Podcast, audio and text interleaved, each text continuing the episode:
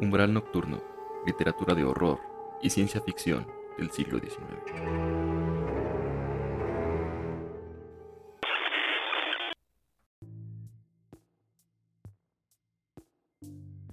Hola, ¿qué tal? ¿Cómo están? Bienvenidos a este que es el capítulo final de la tercera temporada de Umbral Nocturno, el podcast que, como saben, dedicamos a comentar libros de ciencia ficción y de horror del siglo XIX yo soy Eduardo y es para mí un honor que estén nuevamente conmigo en este que, como dije, es el último capítulo de esta temporada y que, como acostumbramos a hacer en los capítulos finales de cada una de las temporadas del podcast, salimos un poco de, la, de, esta cronología del siglo XIX. En este caso es un capítulo bonus, como hemos dedicado a hablar del tema de exorcismos con ayuda de, mi amigo Juan Carlos, debo de, de aclarar. Y también como en la primera temporada hablamos de un libro que se llama Estados Unidos de Japón. Así que espero que hayan escuchado esos capítulos o los invito en su caso a escucharlos. Hoy tenemos un libro muy interesante para comentar que se llama Sombras y Susurros, Vivencias extrañas y tenebrosas en la arqueología.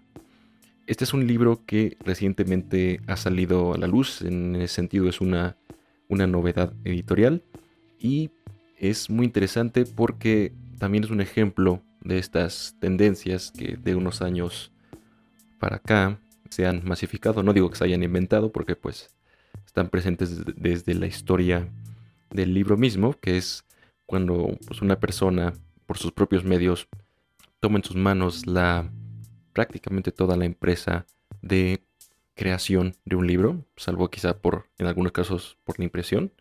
Este es uno de esos casos porque dos de las personas que participan como autores son de hecho los editores y los compiladores de cada uno de los capítulos que integran a este libro de sombras y susurros.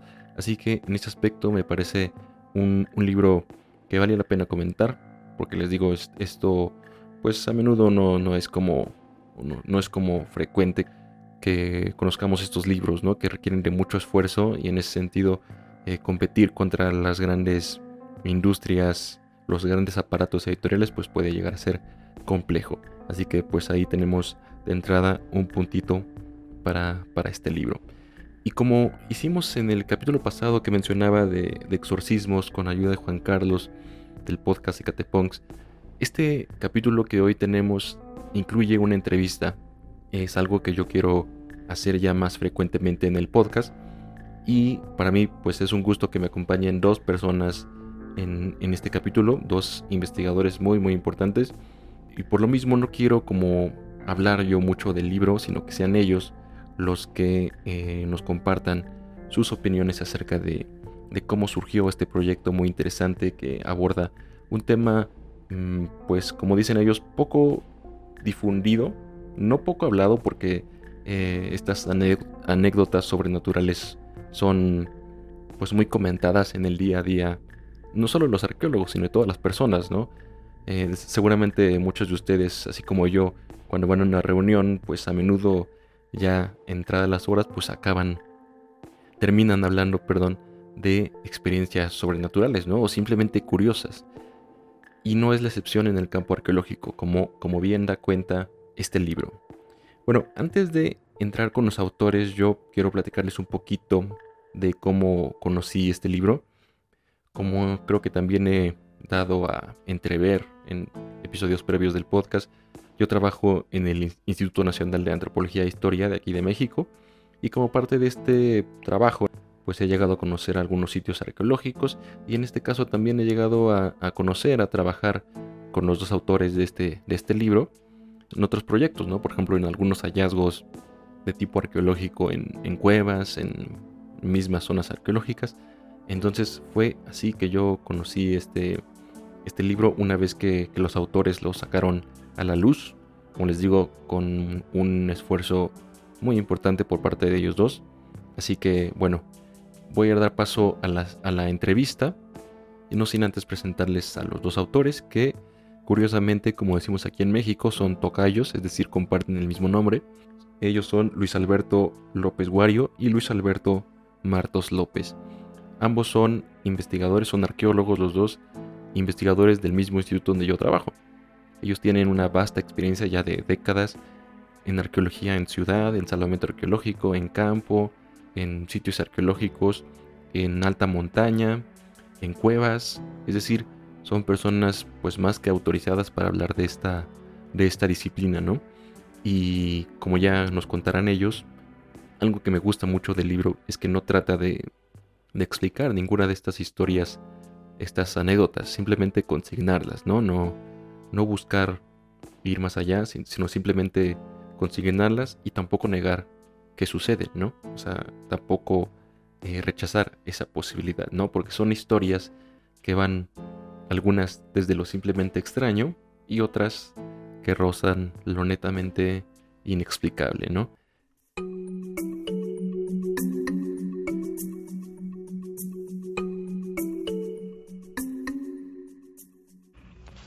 Me llamo Luis Alberto López Guario, soy investigador del Instituto Nacional de Antropología e Historia y soy adscrito a la Dirección de Salvamento Arqueológico de Lina.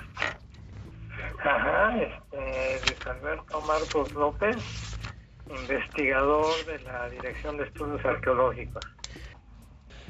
Bueno, empezar con esta, con esta pregunta, arqueólogo. ¿Cómo surge la idea de reunir este, estas historias, estas, estas experiencias de... Entiendo que son 30 historias, ¿verdad? Bueno, hay, hay, son en realidad 35 porque un autor escribe cuatro historias muy cortas y el otro tres muy cortas. O sea, en realidad creo que son 35 pero están incluidas en el, en el vamos, como en el apartado de ese autor, o sea, van así como simplemente varias historias, ¿no?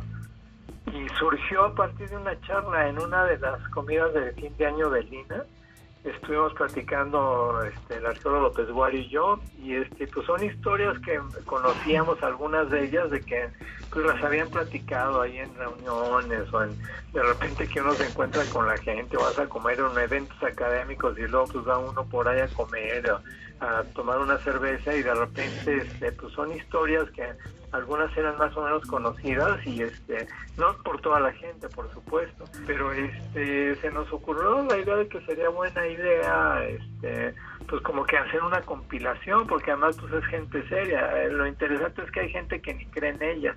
Entonces te dice y a mí me pasó yo no creo en esas cosas pero me pasó esto entonces empezamos aprovechando la pandemia, estamos este, a partir de un programa que hicimos en Radio INA juntos, que me pidieron a mí que, que, lo hiciera con él, este, platicamos y salió el tema y dijimos que pues, por la pandemia como que era un buen momento para hacer algo así, entonces empezamos la labor de hacer las invitaciones y algunos autores o gente que supo del proyecto nos empezó a comentar de otras gentes que tenían historias y así logramos la, la compilación.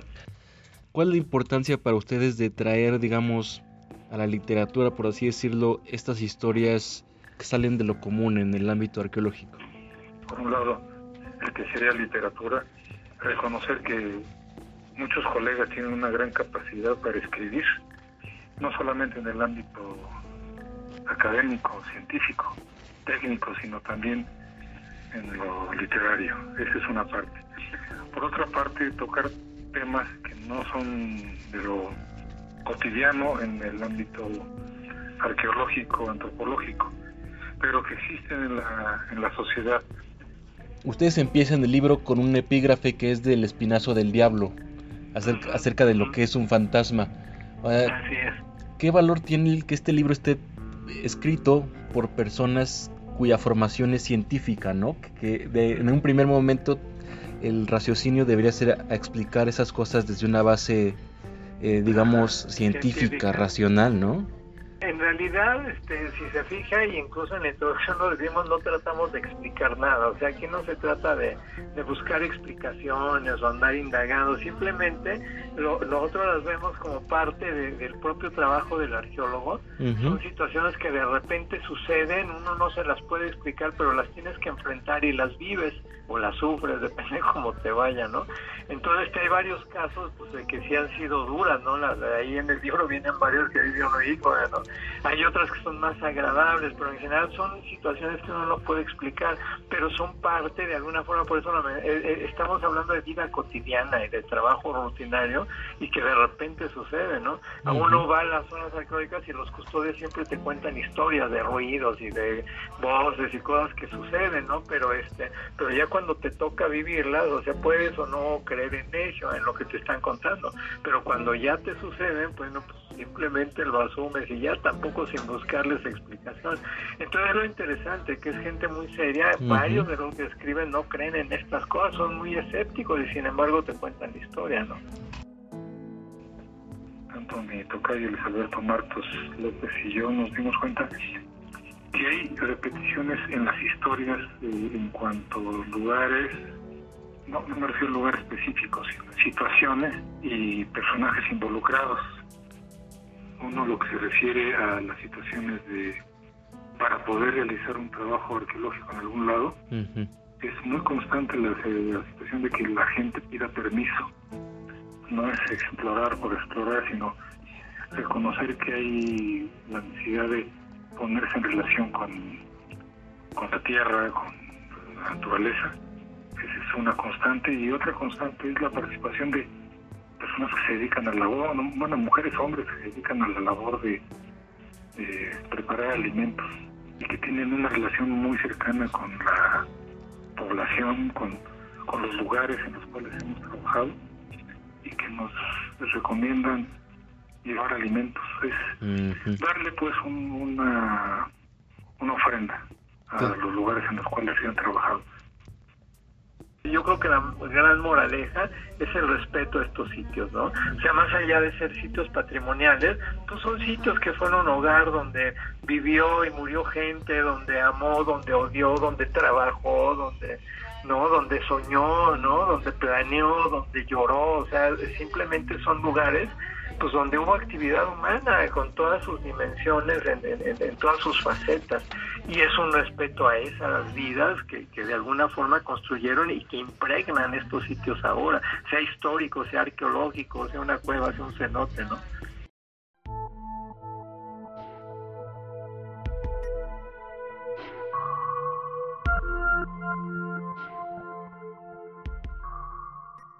Muy interesantes sin duda las opiniones tanto del arqueólogo Luis Alberto Martos como del arqueólogo Luis Alberto López Guario. Sin duda a mí el libro tiene enganchado. Sucede a veces que un libro nos llama la atención desde los epígrafes que utilizan sus autores, ¿no? Que el libro abre con un epígrafe que me gusta mucho, que es de esta película El Espinazo del Diablo del director Guillermo del Toro, acerca de qué es un fantasma, ¿no? Este, esta frase muy poética que, me gusta mucho que dice, ¿qué es un fantasma? Un evento terrible condenado a repetirse una y otra vez. Un instante de dolor, quizás algo muerto, que parece por momentos vivo aún. Un sentimiento suspendido en el tiempo, como una fotografía borrosa, como un insecto atrapado en ámbar. Y bueno, ahí viene otra frase en esa, en esa película que ya no leo porque si no han visto El Espinazo del Diablo se la recomiendo mucho, es una, una auténtica joya.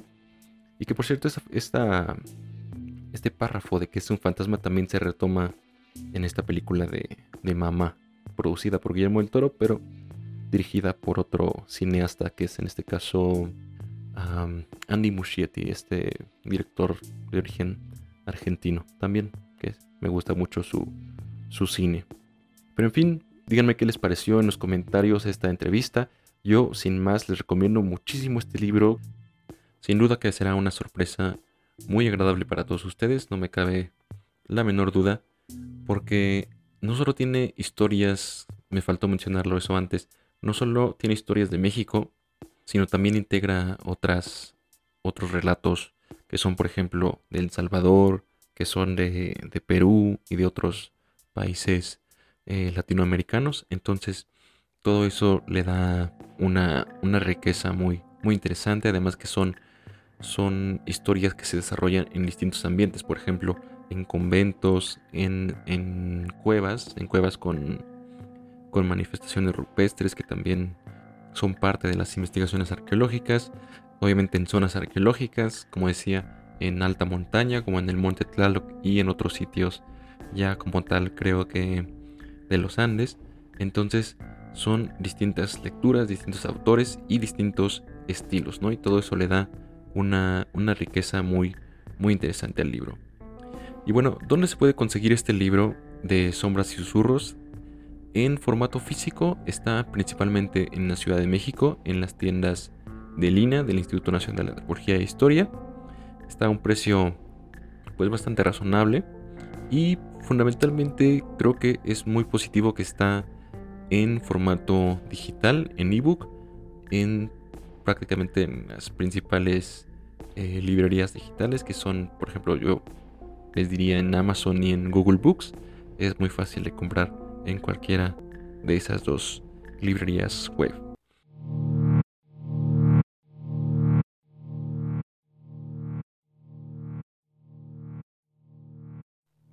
Finalmente no me queda más que despedir este episodio y la temporada 3 del programa que viene para, futuras temporadas. Como dije, es todavía un pendiente para mí leer más, más cuentos, más novelas escritas por, por mujeres. Novelas obviamente cuentos del siglo XIX de, estos dos géneros, el terror y la ciencia ficción, que será para mí un ejercicio muy interesante adentrarme en esos, en esos dos campos. Pero también mándenme sugerencias, alguna, alguna idea que tengan para futuros episodios. Sin duda será muy interesante para mí leerlos. Una vez dicho esto, no me queda más que despedirme de todos ustedes, deseándoles unas felices lecturas y que disfruten de sus noches. Yo espero verlos en un tiempo más aquí en el podcast Umbrella Nocturno.